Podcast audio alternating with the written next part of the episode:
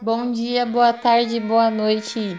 Bem-vindos ao podcast do Pavio Cultural. Eu sou a Isadora e vim falar com vocês sobre cultura.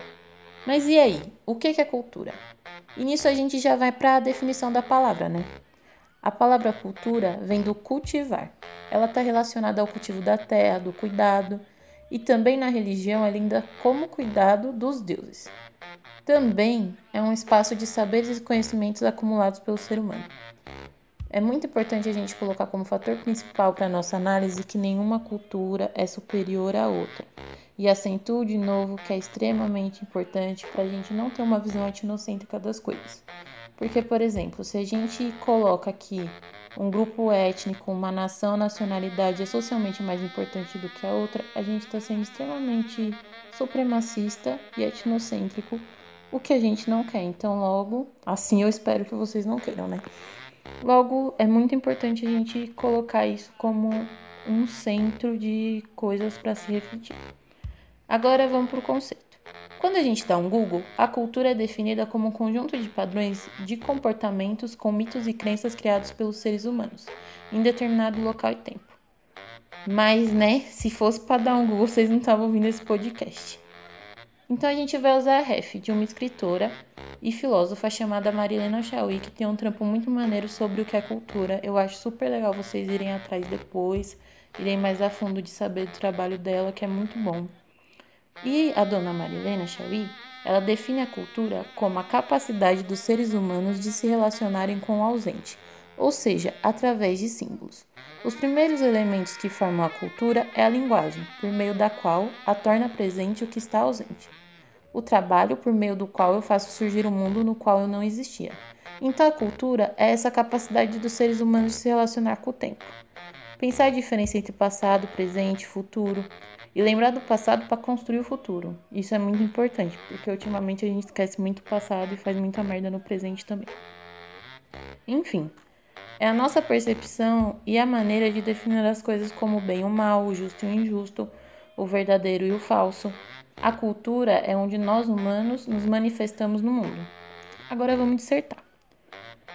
A cultura, então, é um espaço que a gente é atuante, em que a gente pode e deve questionar e pode modificar. Então não é porque está pressuposto que aquilo é aquilo que a gente tem que aceitar aquilo. A gente pode ir lá e falar: olha, isso não está certo. Isso é uma construção que não é coletiva e que dá certo para todo mundo. Então a gente pode questionar estruturas estão aí para isso, né? Para elas serem derrubadas e refeitas. Enfim, militei. A cultura erudita, ah, uma coisa importante. A cultura ela tem várias especificações. E agora eu vou falar de três com vocês. Que é a cultura erudita, a popular e a cultura de massa. Primeiro vamos na cultura erudita. Diferente da cultura de massa, a cultura erudita é o resultado do conhecimento adquirido por meio de pesquisa e estudo em diferentes campos mas ela não é da massa. Ela tem um aspecto exclusivo, vulgo excludente pela minha percepção. Ela está no espaço de produção intelectual de, da classe dominante. Por isso eu leio ela assim, como excludente e seletiva. O acesso ao conhecimento, hoje, no mundo que a gente vive, e sempre foi né, na construção do mundo, ele é seletivo e excludente. Ele é de poucas oportunidades. Fora que a classe dominante é a que financia a cultura erudita. Logo será da classe dominante para a classe dominante. As brechas para ocupar esse espaço é quase que inexistente, e parabéns para quem resiste e ocupa. Enfim, agora vamos para a cultura popular. A cultura popular ela está profundamente relacionada com as tradições e os saberes que são determinados pelo povo. Essa é show, segundo a minha percepção. A cultura popular ela tem um aspecto de resistir, de se contrariar ao que está sendo imposto e por isso é do povo. Ela é oposta à cultura erudita. É nada, né? Imagina se não fosse. E pensando isso, a gente tem que levantar que a cultura ela pode ser a mesma para todos. Sim, ela pode ser a mesma para todos mas ela não tem a mesma forma de se realizar, ela não tem o mesmo sentido. Muitas vezes é, é lido a cultura erudita como atual e melhor, por ser esse espaço que é construído pela intelectualidade, etc, etc e tal. Mas isso tudo é porque há um preconceito com a cultura popular, por ela ser ligada à perspectiva do povo, do folclore, de costume local, de construção de populações, assim. E o fato disso tudo acontecer deslegitima a cultura popular. Vai colocando a cultura popular a, cada vez mais como sendo uma coisa a ser excluída socialmente, como sendo a ser esquecida. Isso não é ideal. A cultura popular ela tem que ser cada vez mais resgatada, porque um povo que sabe da sua cultura, um povo que entende toda a construção popular, ele está munido de fazer grandes transformações. Isso é história, isso é importante, né? Enfim. E dessas duas, da cultura popular e da cultura erudita, nasce a cultura de massa. A cultura de massa, ela é transmitida sem levar em conta o local que ela está sendo disseminada.